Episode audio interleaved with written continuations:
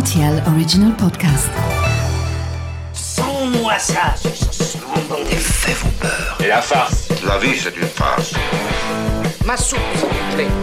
Ça tord les chocolates. Mon scarpe, mon germe-là Mais combien de fois je dois vous dire que c'est susceptible, l'aubergine? Tous les produits sont là, alors je vais commencer. Salut, c'est Mathieu Lopez. Bienvenue dans ma cuisine. Nous sommes en 1864. Cette année-là, l'opérette La Belle Hélène triomphait partout à travers l'Europe. Nous lui rendons hommage. Voici la recette de la poire Belle Hélène. Pour réaliser ce plat pour 4 personnes, vous aurez besoin de 4 poires, une orange, un citron, 33 centilitres de crème liquide entière, 10 centilitres de lait entier, 15 g de sucre glace, 400 g de sucre en poudre, 100 g de chocolat noir, 30 g d'amandes effilées toastées, un bâton de cannelle et une gousse de vanille.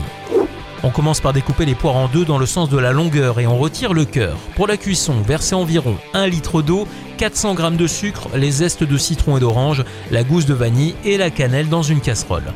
Une fois que vous aurez porté le tout à ébullition, plongez les poires pendant 10 à 12 minutes, puis lorsque celle-ci est terminée, faites bien égoutter et découpez-les en lamelles d'environ 1 cm. Dans un saladier sorti tout droit du congélateur, versez 25 centilitres de crème liquide entière avec le sucre glace et un petit peu de pulpe de vanille. Puis montez la crème au batteur jusqu'à obtenir une consistance chantilly avant de réserver au réfrigérateur. On prépare maintenant la sauce chocolat aussi en faisant chauffer 10 centilitres de lait, 8 centilitres de crème entière ainsi que le chocolat détaillé en copeaux et on fouette jusqu'à ce que le mélange soit bien homogène. C'est le moment d'assembler le tout dans une coupe.